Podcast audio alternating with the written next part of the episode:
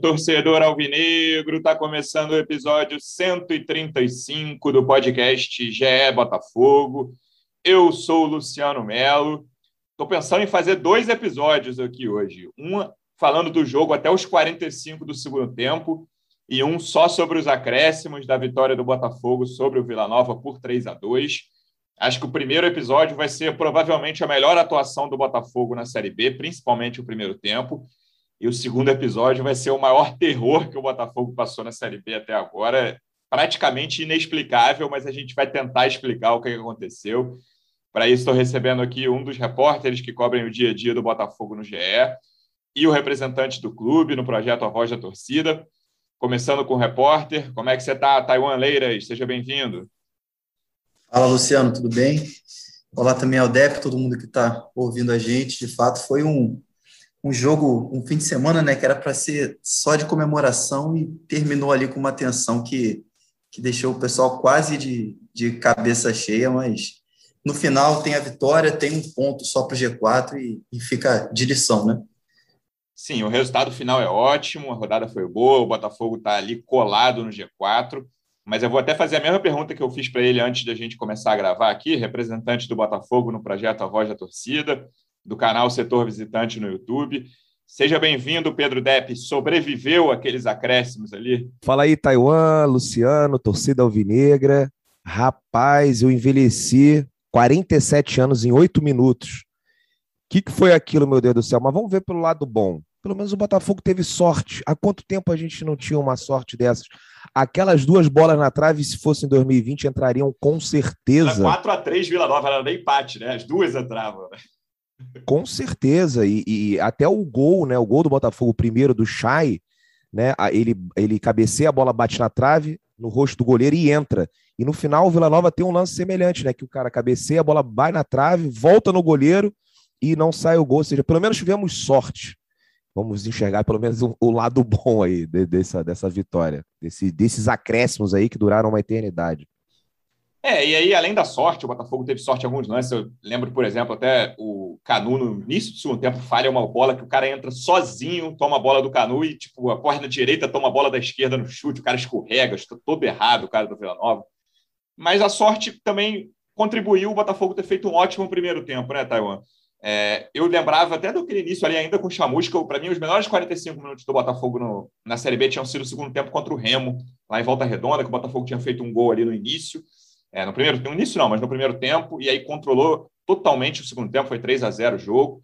É, mesmo com o Anderson, acho que ainda não tinha tido um, um 45 minutos tão absolutos de um time que não estava exposto, não sofria grande lance de perigo e conseguia criar. Não vou dizer que o Botafogo fez o primeiro tempo de criar uma chance atrás da outra, mas estava completamente absoluto em campo e conseguindo se aproximar da área adversária. Claro que fazer um gol com três minutos condiciona muito tudo que vai acontecer depois, mas achei que foi um primeiro tempo para.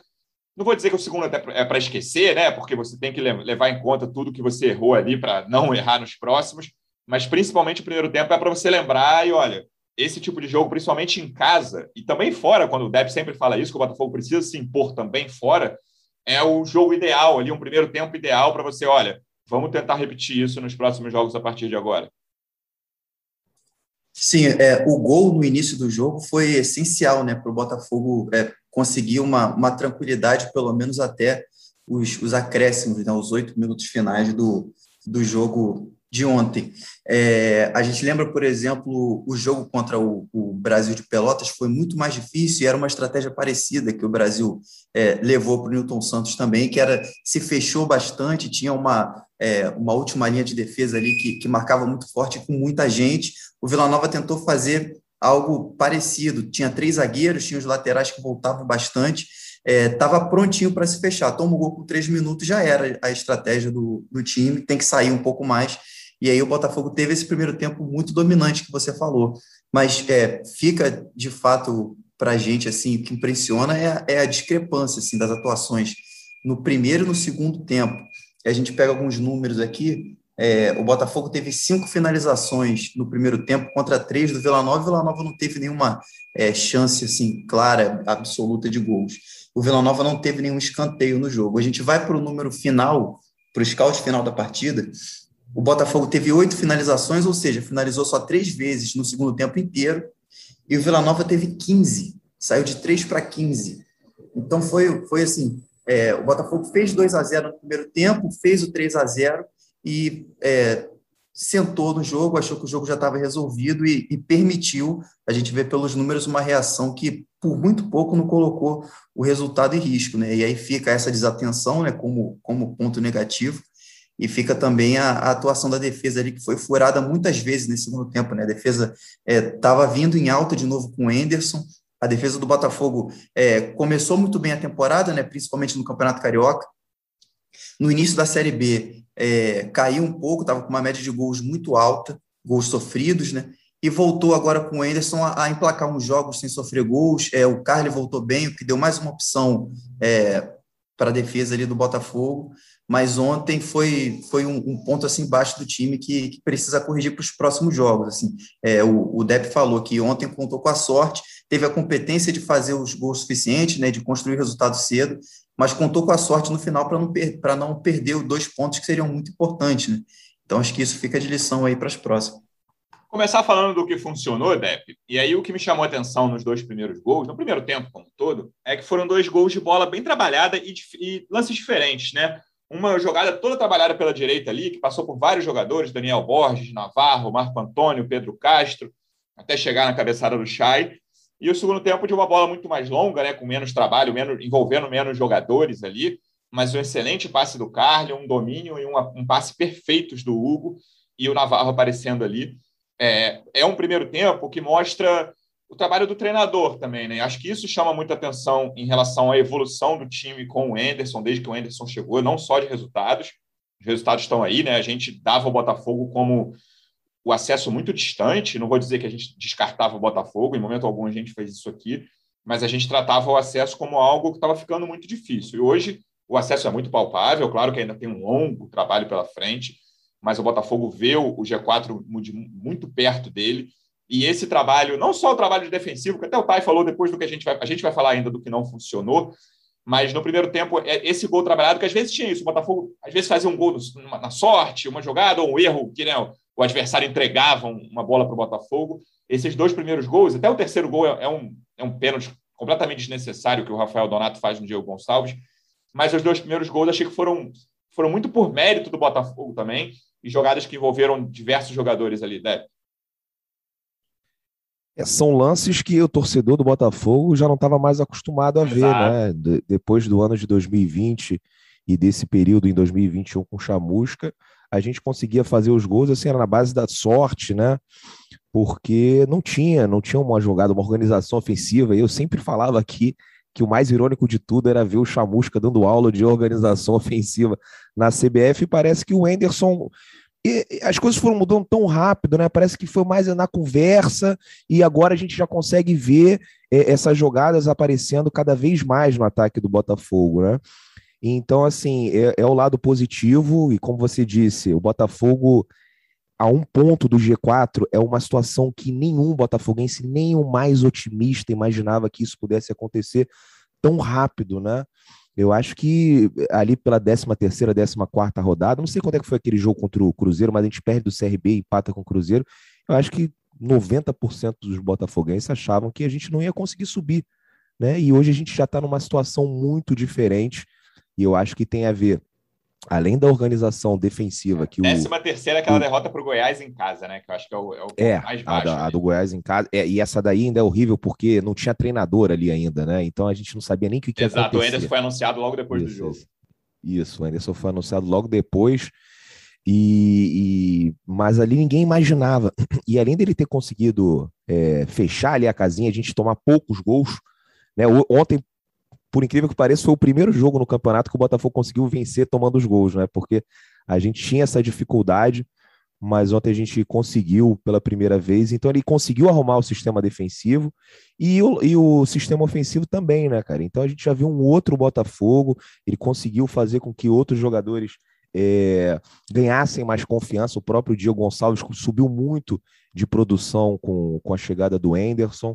Né? O Navarro, que passou por um período aí de seca, mas sempre deixando a sua assistência, agora já vem dois, dois jogos seguidos marcando gols. Assim, é um novo Botafogo e um novo Botafogo que dá esperança para o torcedor, né, de ver o time na Série A, o que é imprescindível, né, para a nossa saúde financeira é, nos próximos anos. O que eu gostei também, Thay, foi que o Chay vinha de dois jogos abaixo ali, e até o gol no início. Não vou falar que o Chay teve uma atuação esplendorosa, né? Jogou pra caramba, mas acho que o gol no início deu confiança a ele. Era um, era um cara que, na boa fase do Botafogo, né? É o melhor jogador do, do Botafogo na Série B. A gente até fez esse balanço aqui no, no episódio passado, o balanço do primeiro turno, e foi unânime que o Chay foi o melhor jogador do Botafogo na Série B, mas ele vinha de dois jogos abaixo ali, e é um cara que a gente sabe, todo mundo reconhece a importância que ele tem no Botafogo hoje. O gol cedo, apesar de o juiz quase ter tirado o gol dele, mas no fim deu, o gol cedo aumenta a confiança de um jogador que é absolutamente imprescindível no Botafogo hoje. Sim, ele chegou no Botafogo no, no meio da temporada, né, e já é o artilheiro absoluto do, do time já faz um tempo. É, é, quem comanda ali todas as ações ali no ataque. É, a bola passa muito por ele. Quando o Botafogo vai mal, normalmente é porque ele não consegue aparecer tanto assim, né? Porque a bola passa muito pelo pé dele. Mas ontem foi um, foi um jogo que é, parece que o Botafogo estudou bastante assim como enfrentar o, o Vila Nova e, e, sabia os caminhos que tinha que, que correr ali para poder chegar ao gol. Assim, foi a, a, impressão que deu. Ao mesmo tempo que o Vila Nova tentou se fechar, o Botafogo conseguiu furar muito cedo, fez o gol cedo, como a gente já falou aqui, e, e sabia os caminhos ali para poder, poder chegar ao gol. E, e, é legal de ver também como o, o Chay e o Navarro conseguem se estender ali bem também no ataque. Né? São os dois caras que fazem, é, que são os artilheiros do time na temporada, né? mas conseguem se, se entender ali para deixar um espaço para o outro na hora de, de atacar. A gente viu a gente viu o Navarro, como o Depp também falou, né? dando assistências muitas vezes, algumas delas para o próprio Chay. E a gente viu ontem o Chay entrando na área e e, e fazendo a vez ali de centroavante para fazer o, o gol de cabeça. São dois jogadores que é muito importante para o Botafogo manter, está em negociações aí, né, para poder fazer isso, e que ontem mostraram porque que são importantes e, e, e, são muito importantes nessa caminhada até o final da Série B. É, e aí, eu, já pegando o gancho do Navarro, Depp, é, pode, é, pode ser não, é uma semana decisiva para o futuro dele, porque vai fechar a janela europeia, não, ainda não está certo que ele vai sair, mas existe uma chance considerável. E aí, repetindo o que a gente foi falando aqui, né? Tá virando uma sessão fixa do nosso podcast, mas imagino que essa seja a última, porque semana que vem, se ele não sair, ele pelo menos fica até o fim do ano no mínimo. É, se ele sair, acho que mais uma vez ficou claro, até pelas substituições que a gente vai falar mais na frente, não só a do Rafael Moura, a entrada do Rafael Moura, a importância do Navarro no time fica mais clara a cada jogo e a gente repete isso em todos os episódios. Talvez esse seja o último que esteja em dúvida a permanência dele. É, mas o Botafogo vai sentir muita falta se ele sair e o Botafogo tiver que jogar quase um turno inteiro sem o Navarro, deve. Pois é, porque a gente a gente não tem um jogador com as mesmas características no elenco, né? Quando o Rafael Moura entra, né, o, o, o estilo de jogo é completamente diferente do Navarro. E a gente está numa situação que, ao mesmo tempo que a gente fica feliz quando ele marca os gols, a gente sabe que ele acaba se valorizando ainda mais e, e às vezes até despertando ali a certeza do, do time que está interessado nele de falar, bom, esse cara realmente tem um potencial, vamos fechar, porque ele, ou todo jogo, ou ele dá assistência, ou ele faz um gol, né? E é um atacante jovem que, que tem ali depois, se ele for para um mercado é, secundário ali da Europa, o Anderlecht, por exemplo, depois eles conseguem vender para um time né, do, do, do, de um dos principais campeonatos de lá.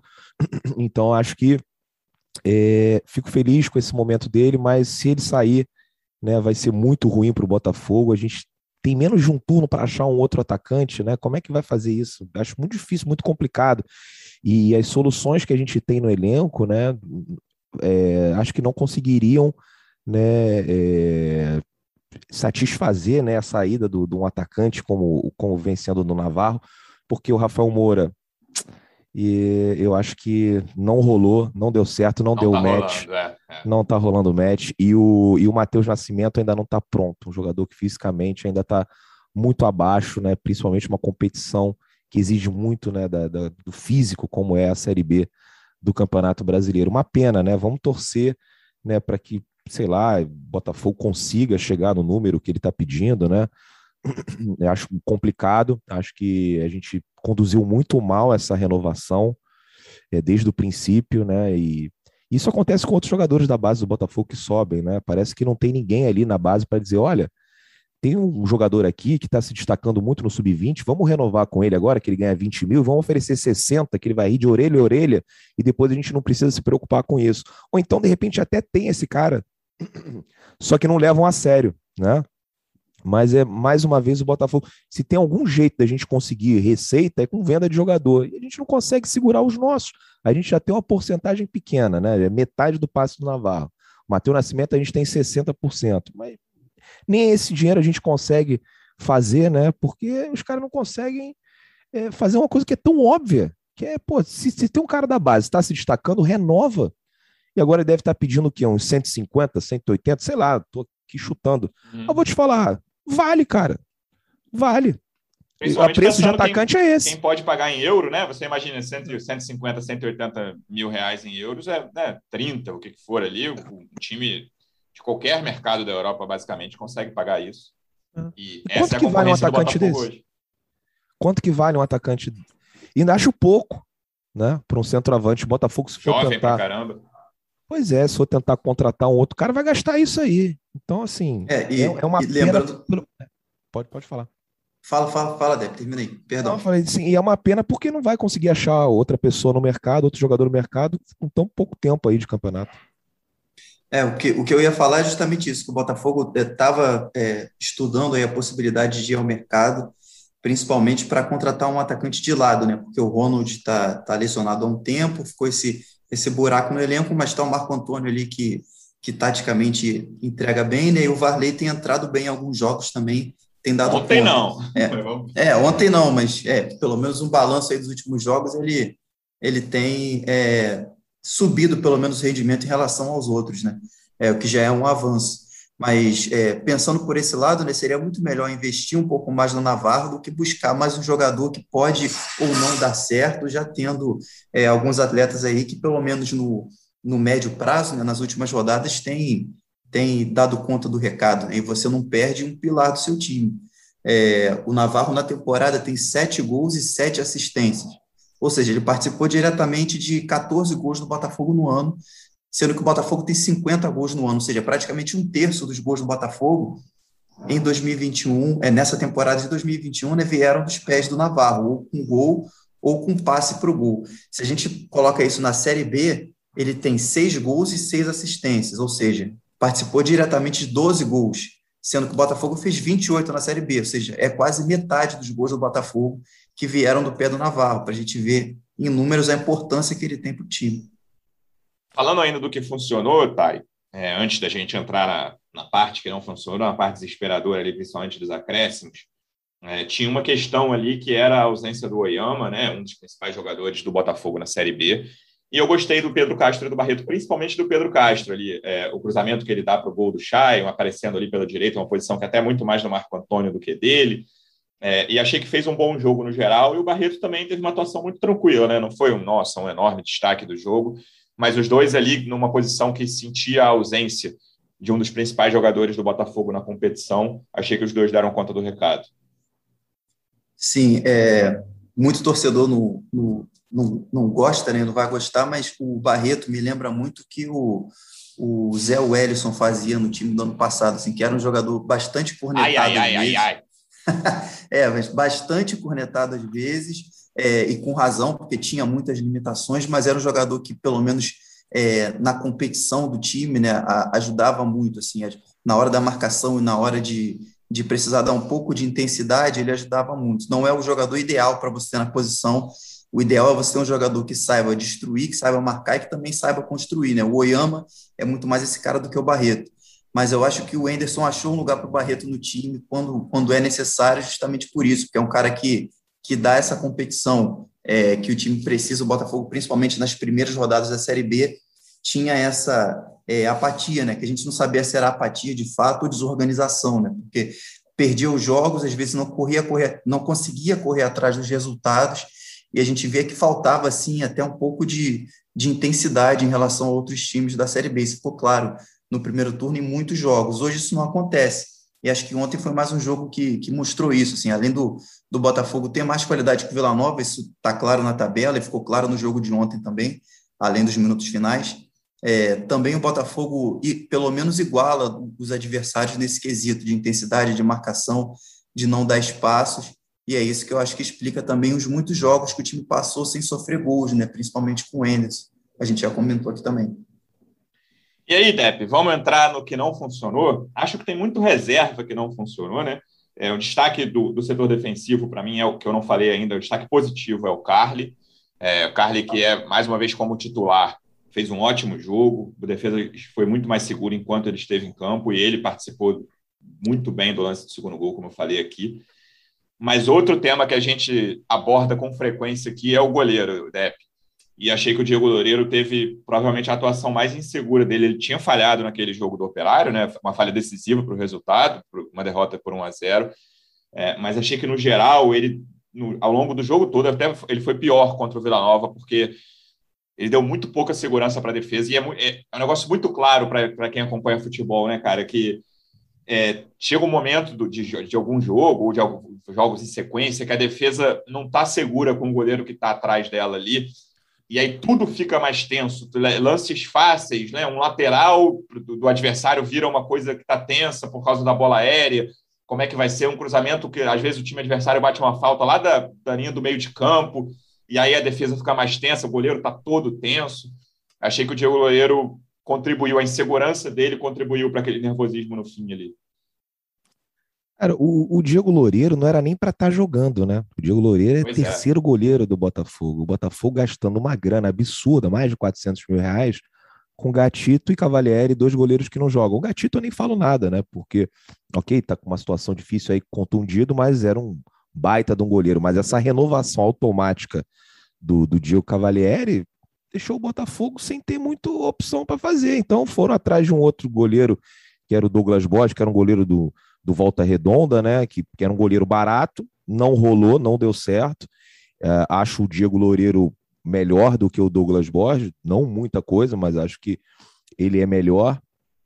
É, mas não era para estar tá jogando, era para ser segundo, terceiro goleiro, né? E a gente tem um goleiro bom. Não temos, não tem dinheiro para contratar goleiro, né? Eu acho que pelo menos o Diego Loureiro ele eu vejo como, como um dos líderes do elenco, ele participa muito. Ontem, tem até um detalhe que a gente notou assim na tribuna de imprensa, né, que era ele conversando muito com o técnico do Botafogo, Luiz Fernando, mostrando o posicionamento do Vila Nova, como o Botafogo estava jogando. Óbvio que esse não é o principal papel do goleiro, né? O goleiro tem que ser aquele cara que consegue sair do gol, né, que tem segurança na, na, nas bolas e tal, e, e o Diego fica devendo nessa questão. Só que não era para ele estar tá jogando, né? A gente está vivendo aí um, um, um, momento delicado, vamos ter que ir com ele até o final. Torço aí pela recuperação do Gatito, que ele possa jogar, sei lá, 10, 15 jogos nessa Série B já seria sensacional, né? É, mas é uma situação que não tem muito o que a gente fazer. Eu acho que entre ele e o Douglas Borges eu ainda prefiro o Diego, mas é óbvio que isso, com certeza, né? Que é qualquer um que já jogou uma pelada, sabe, quando não tem confiança no goleiro, né, vira aquele Deus nos acuda, fica todo mundo tenso, né, e, isso vem acontecendo ali é, na reta final aí desse jogo aí, foi, foi bem desesperador para quem estava assistindo do estádio. É, nem acho que vinha acontecendo com frequência em outros jogos, né, mas nesse jogo para mim ficou muito claro ali, aquele, aquele lance da primeira bola na trave, né, ele sai sem nenhum sentido ali, cara, né? Enfim, é, aí dá o soco errado, a bola vai no pé do, do jogador do Vila Nova e quase faz o gol. Ia ser é, claro que qualquer gol ali, né, o do Kelvin ia ser pior ainda, mas aquele gol ia ser muito preocupante até por essa questão da posição de goleiro, né? Se leva, leva esse gol que, que ele sai todo errado no lateral, ia ser péssimo aquilo ali para os próximos jogos. E aí, é, tá, e pegando o gancho do que o Depp falou, a gente até publicou hoje no GE, a gente está gravando na segunda-feira, é, uma reportagem da Emanuele Ribeiro, nossa colega que também cobre o Botafogo, é, sobre o Diego Cavalieri, e, assim, a expectativa, por pior que, assim, pior, né? É, é uma coisa até relativamente esperada, mas é um jogador que tem um salário alto, com contrato até o fim do ano, teve a questão da renovação automática. E aí a nossa reportagem diz que ele dificilmente volta a jogar pelo Botafogo, né? Porque ele está numa reta final, mas o Gatito também está, não sei se em reta final, mas entrando na transição ali, pensando talvez em jogar daqui a um mês e a, a, diretoria, a comissão técnica enxergam que o Diego Loureiro está dando conta do recado, então é melhor segurar o Diego até a volta do Gatito do que você tem que fazer duas readaptações ali, né? Uma com o Cavalieri e logo depois com o Gatito, tá? É, até porque seriam é, duas transições é, uhum. que sempre são traumáticas, né, para o goleiro. Ritmo de jogo é para qualquer jogador essencial, mas para o goleiro mais ainda, porque qualquer movimento errado, qualquer leitura errada do goleiro pode ser fatal para um jogo, né? E quase foi para o Botafogo no domingo, a gente viu com a saída errada do Diego, foi contra o Operário também, quando ele também falhou. É, para o goleiro, qualquer erro é, é, pode ser capital, né? Então tem esse problema. É, é, é, melhor manter um goleiro que é de um nível abaixo. Acho que essa é a avaliação da, da comissão técnica, pelo que a gente conseguiu ouvir. É melhor manter um goleiro que está em ritmo de jogo, já disputou mais de 30 jogos no ano, é, mesmo que seja de um nível abaixo, do que você começar a transição com um, para depois vir o titular absoluto praticamente no mesmo mês. A expectativa é que o Gatito possa voltar a jogar ainda no, durante o mês de setembro. Ele já está na, na transição física, já passou por, pelos piores momentos da recuperação, foi uma, é, um tratamento muito difícil que ele fez no joelho, tanto que ele vai ficar um ano fora, né? O último jogo dele pelo, pelo Botafogo está é, tá completando um ano já, mas ele está perto de voltar. E é um, um, um, jogador de seleção, um jogador, é um dos melhores goleiros. Ele foi para a lesão como um dos melhores goleiros do Brasil e tudo indica que ele vai voltar com o mesmo status, tanto que é, desde que tenha é, a melhor condição física.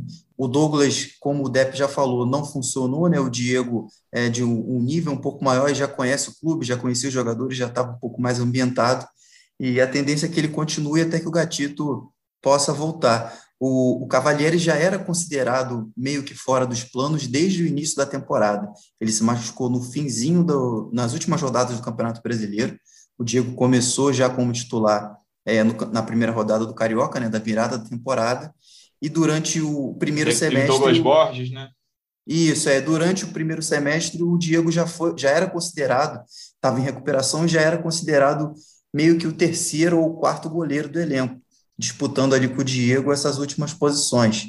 É, o Botafogo só, só não encerrou o, o contrato com o Cavalieri porque demandaria um, uma negociação que o clube não poderia fazer e porque ele estava em recuperação de lesão. Então, qualquer decisão brusca em relação ao jogador que está se recuperando, né, que não está em forma para poder atuar, para poder exercer o seu ofício, vai causar mais na frente problemas jurídicos, certamente. Então, o Botafogo pensou nisso, deixou o jogador em recuperação é, enquanto ele não ficava 100% para poder conversar, só que o tempo foi passando, foi passando, a gente já está praticamente em setembro, faltam três meses, então não tem muito mais o que negociar agora, mais três meses de, de contrato, por mais que faça diferença no final, né, para o clube que precisa de dinheiro, para o Cavalieri agora também não faz muito sentido negociar para sair nessa altura do ano, é melhor esperar para ver o que ele vai fazer mais para frente, se vai encerrar a carreira ou se vai para outro clube, falta muito pouco tempo, né?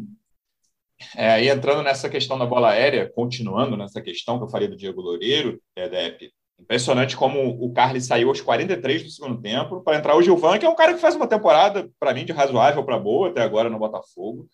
E, cara, coincidiu, tudo bem que foram muitos acréscimos e tem a questão da parada técnica. Que Inacreditável, foi, é, hein? Dois minutos Inacreditável, oito minutos. É, foram, acho que foram dois minutos e meio de parada técnica, mas mesmo assim não justificava ter cinco ou seis minutos, na minha opinião. Eram quatro no máximo, mais o, o tempo da parada técnica, seriam, sei lá, seis minutos de acréscimo justo. É, oito minutos achei muito exagerado. E aí não é coincidência como a saída do Carly, a bola aérea virou um desespero completo, Depp. É, depois do, do terceiro gol, o Botafogo chegou a é, o terceiro, assim, o Vila Nova começa melhor o segundo tempo, tentando ameaçar. Teve esse lance que eu falei que o Canu perde uma bola fácil, mas aí o, o pênalti dá uma né, acalmada nos ânimos, mesmo depois do primeiro gol do, do Vila Nova, ali com 20, 19, conferi aqui com 19 do segundo tempo. O Botafogo dá uma acalmada, tem esse pênalti no Rafael Moura, pênalti claro. Até lembrando, para quem viu o Libertadores, Fluminense e Barcelona, no confronto, foram dois pênaltis muito parecidos marcados, é, muito parecidos com esse lance do Rafael Moura um pênalti para o Barcelona no jogo do Maracanã e o pênalti para o Fluminense no último minuto, último lance lá no jogo no, em Guayaquil. Foram lances muito parecidos com esse, o braço no rosto. Ah, não foi com intenção, beleza, mas, pô, é uma abraçada no rosto do jogador ali. É, então, para mim. Depois o Galo claro. aí, o Rafael postou, né? Exatamente, aí, né? com um galo enorme na testa. Pênalti claro, não marcado, na minha opinião. E era um jogo mais ou menos sob controle, mesmo depois do, do gol do Vila Nova. E aí, essa saída do Carly, esse fim, Depp, que desespero, aqueles, esses enormes uhum. oito minutos que o juiz deu ali. E se, e se, você for reparar, além da saída do Carly, né, essa queda de desempenho do Botafogo, né, tem a saída do Carly, tem as substituições que não aconteceram, e a gente se lembra é, do. Você se lembra do, do balanço do primeiro turno que a gente fez? Você faz o top 3 uhum. aí, tava eu, você e a Manu, né, fazendo o top 3, aí. Não, foi, foi o Davi, né? Davi. E aí eu coloquei é, Chay, Navarro e Oyama. Você colocou Chay, Navarro e Diego Gonçalves. Botei Oyama, é, não botei Navarro, botei é. Chay, Oyama e Diego Gonçalves. Isso, isso, do Diego Gonçalves. Botou o Navarro em quarto, né? Você vê que esses caras não estavam em campo. A partir dos 25 minutos do segundo tempo, você já não tinha o Oyama, porque estava suspenso, não jogou. O Navarro foi substituído. O Chay foi substituído e o Diego Gonçalves foi substituído. Isso aí você está sem os quatro melhores jogadores do time. Né? E, e, eu acho até que o Enderson pensou né, como o Navarro e o, e o Diego estavam pendurados, né, falou: vou tirar né, para garantir para jogar contra o Curitiba, que vai ser a grande partida aí do, uhum. do Botafogo aí no, no, no, segundo turno, né, um jogo muito importante, e o time caiu muito de produção. E quando tira o Carly, meio que vira Deus nos acuda, né? Porque não tem ali um cara, acho que esse, dessa parte que você falou assim do nervosismo em relação ao Diego Gonçalves, acho que o Carly é um cara que segura essa onda. Certamente. Não, é um cara que ia chegar ali, ia é, a maneira como fala com, com o árbitro, parar o jogo, mais malandragem, né? Cai, é, faz um pouquinho de cera, né? E, e assim, faltou alguém com, com, com, esse espírito ali na zaga do Botafogo para trazer mais tranquilidade, para irritar mais o adversário, para parar mais o jogo. E, e aí, quando sai a impressão que é qualquer um cabeceava ali, né? Tava com medo de tomar um gol do Kelvin. Imagina só, tomava o gol do Kelvin, fechava o canal setor visitante e fazer outra coisa. Pô, não era só o que faltava, né? Então, assim. Ia ser muito requinte de crueldade aquilo ali, meu Deus. É, e aí você vê como é que é o elenco do Botafogo. A gente encontrou um time, sim, a gente tem um time, esse time bacana, que eu acho que tem tudo para subir para a Série A. Mas quando os principais destaques saem, cai muito o nível, né? É, jogadores aí que a gente cobrava, ah, tem que ter mais oportunidade, por exemplo, o Friso, sempre que entra, né? Tá mal, fica aquele negócio meio sonolento, né? Tá mal. Né? O Jonathan teve pouco tempo né, para mostrar alguma coisa.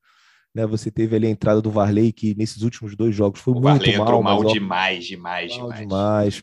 Aquele, Aquele lance gol que ele perde é brincadeira, cara. É o lance que você está comemorando, né?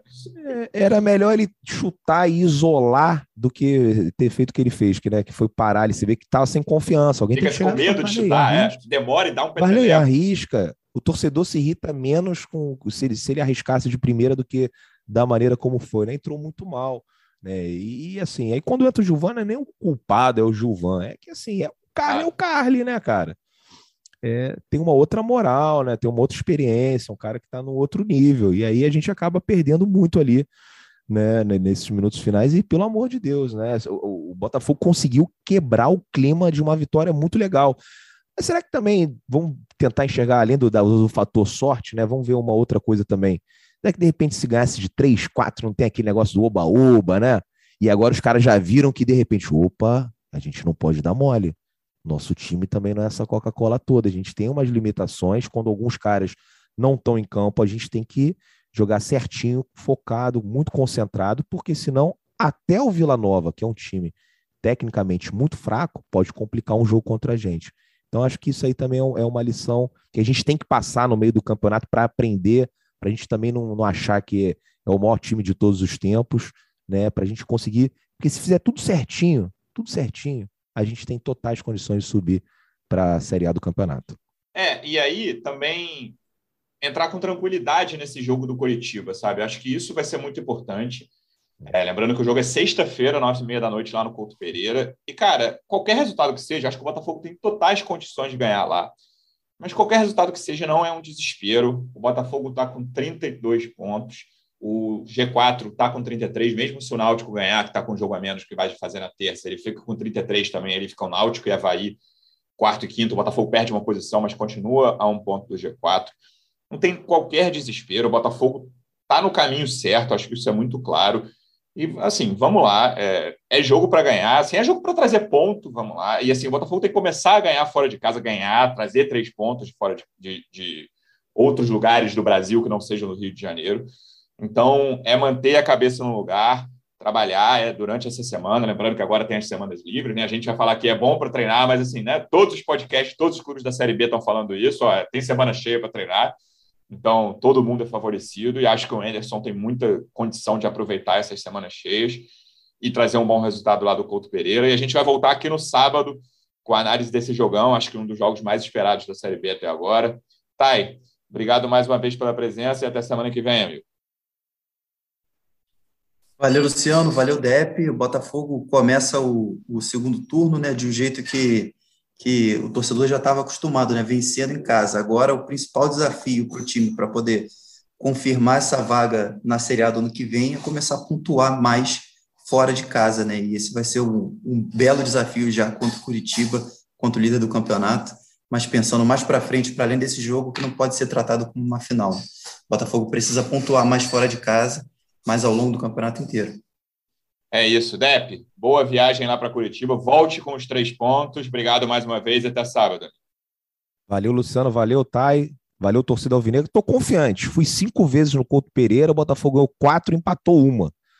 Então, assim, um adversário que o Botafogo costuma ter sorte. O Botafogo, aí, sabe quando vai pegar o Atlético Mineiro? Uhum. Talvez não esse, não esse Atlético Mineiro, mas quando costumava enfrentar o Atlético Mineiro, o torcedor do Botafogo ficava confiante. E, e, esse time do Curitiba, que eu tenho o maior respeito, a torcida do Curitiba sempre recebe bem os botafoguenses lá em, no Paraná, mas assim, o Botafogo tem um retrospecto muito bacana jogando no Couto Pereira. Então, eu tô confiante. Vamos embora, vai ser um jogão.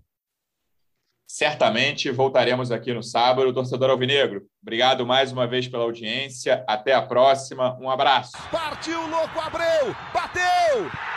Gol!